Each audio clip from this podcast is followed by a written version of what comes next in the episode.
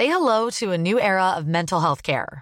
Cerebral is here to help you achieve your mental wellness goals with professional therapy and medication management support. 100% online. You'll experience the all new Cerebral Way, an innovative approach to mental wellness designed around you. You'll get a personalized treatment plan from a therapist, prescriber, or both in a safe and judgment free space. Your cerebral therapist or prescriber will outline a customized plan with clear milestones along the way so you can get to feeling your best. With Cerebral, you're not alone in your mental health journey. We're here to empower you to live a fulfilling life. So take that first step towards a brighter future and sign up today at cerebral.com slash podcast and use code ACasts to get 15% off your first month. Offer only valid on monthly plans. Other exclusions may apply. Offer ends July 31st, 2024. See site for details.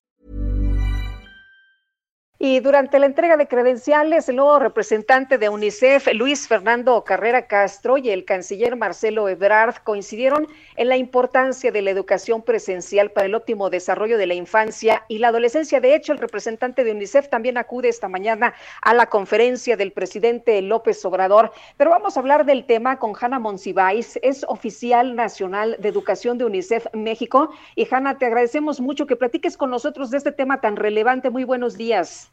Muy buenos días, gracias por el espacio. Bueno, la primera pregunta, la obvia es, ¿hay que tener un regreso a clases presenciales ya el 30 de agosto o es demasiado pronto? Eh, la respuesta es sí, hay que tener un regreso a clases el 30 de agosto. Eh, como bien decías, eh, nosotros estamos abogando por este regreso, pero un regreso seguro, con ciertas condiciones que, que, que puedan reducir el riesgo de contagio.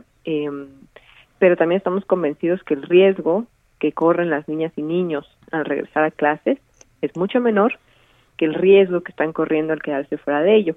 Y nos referimos a eso eh, en qué sentido? En el sentido en que, de acuerdo a otras experiencias de apertura de escuela, mientras se cumplan ciertas medidas sanitarias como una buena ventilación, como protocolos de limpieza, sana distancia, uso de mascarillas, estaciones de desinfección de manos, eh, el riesgo de contagio entre niños en realidad es bajo, no se muestran picos de contagio eh, por arriba que otros picos que se muestran en otros en otros contextos comunitarios, que, que, que digamos, si los niños no están en la escuela y se están contagiando es porque se están contagiando en otros lados donde no necesariamente hay estas medidas. Pero por el otro lado, lo que sí sabemos que está pasando con las niñas y niños, lamentablemente manteniéndolos fuera de las escuelas, es están perdiendo aprendizajes, no solo aprendizajes nuevos, sino aprendizajes viejos. Están eh, saliendo de las escuelas, están abandonando las escuelas, de acuerdo al último, las últimas estadísticas del INEGI sobre los impactos del COVID.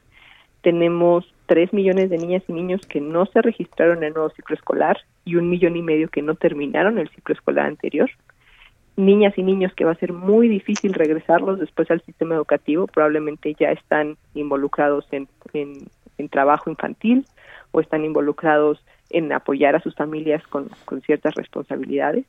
Y eso es por el tema educativo. Esos, esos dos temas, la deserción escolar y, y el rezago de aprendizajes, va a ser muy difícil recuperarlo después. Y quiero decir eh, algo importante. La crisis de aprendizaje ya estaba ¿no? México, en nuestro sistema educativo lamentablemente no es el más eficaz.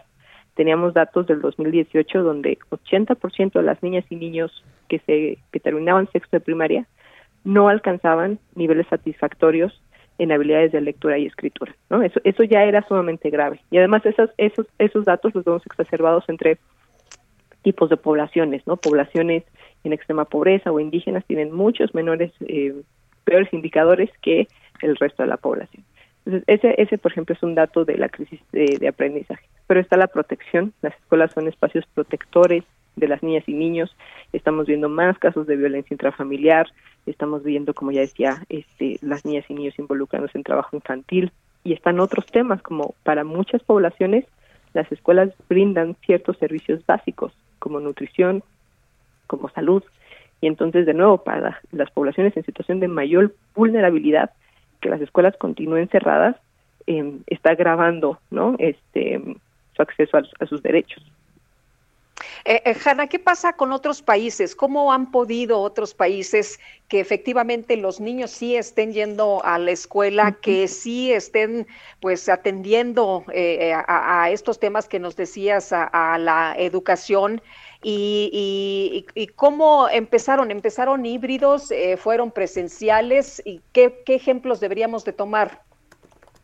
Tenemos varios ejemplos, hay varias formas de hacerlo. Eh, sí, en efecto, eh, el, modelo más em, popular, digamos, es el híbrido. Em, y, sinceramente no no no, ve, no vemos que, vaya a cambiar a una a una modalidad 100% presencial. A ver, digamos, todos sabemos que, que el COVID continúa, que tenemos nuevas variantes, entonces no tenemos que bajar la guardia y tenemos que seguir ajustando nuestra vida a esta nueva realidad. Entonces el modelo híbrido es, es el, más recomendable, el más popular, em, pero no solo es un tema de cómo regresamos a la presencialidad, sino qué hacemos ya en la presencialidad, ¿a qué me refiero?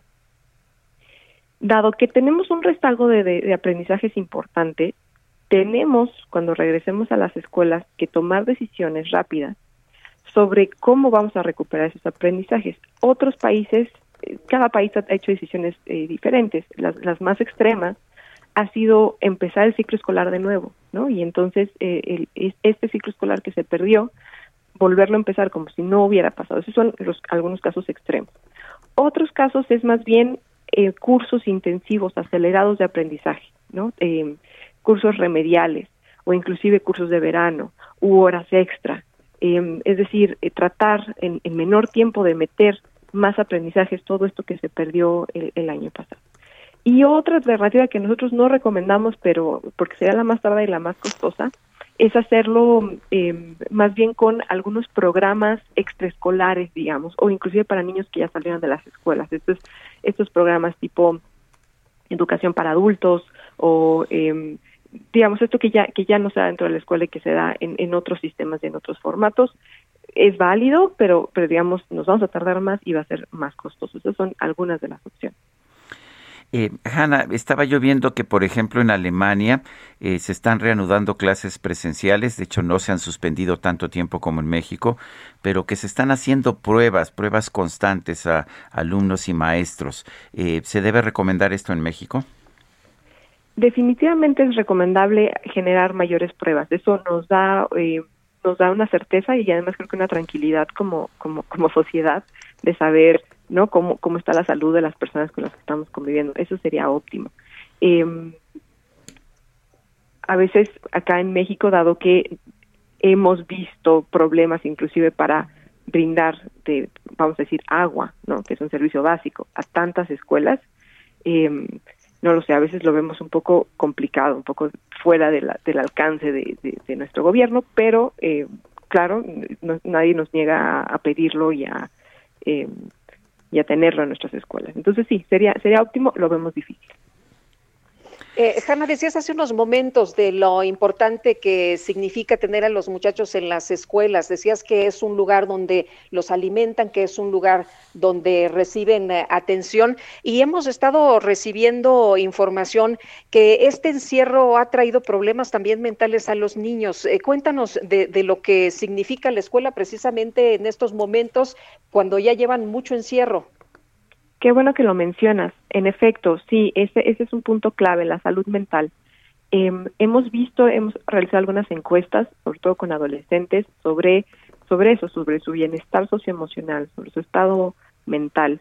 Y ellos declaran eh, picos en depresión, en ansiedad, em, eh, una angustia importante y a veces negligencia. Y, y, no decimos que sea eh, como decir, que sea una negligencia, eh, eh, hay mucha negligencia ahora en los hogares, no porque quieran, sino porque no hay muchas opciones. Tenemos que acordarnos que estamos también pasando por una crisis económica derivada de esta crisis sanitaria y lamentablemente en muchos hogares los adultos del hogar tienen que salir a trabajar y dejar no mucho mucho tiempo a los niños solos y a veces encerrados y eso está causando unas consecuencias muy importantes en cuanto al desarrollo socioemocional de estas niñas, niños y adolescentes.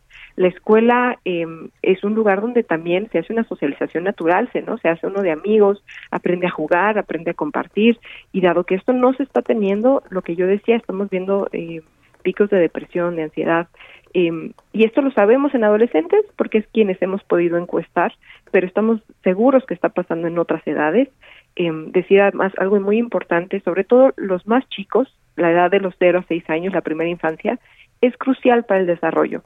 Y, y si en esa edad no podemos generar los estímulos eh, cognitivos, emocionales, sociales, eh, vamos a tener niños que, que, que, se están desarrollando no de una manera óptima y que vamos a, a ver secuelas todavía muchos años después. Entonces, sobre todo para los más chicos, donde la educación remota o inclusive híbrida es más difícil, deberíamos priorizar que sí se regresa a la escuela, que sí haya una socialización, que sí haya una convivencia con otras niñas y niños, con maestros, etcétera.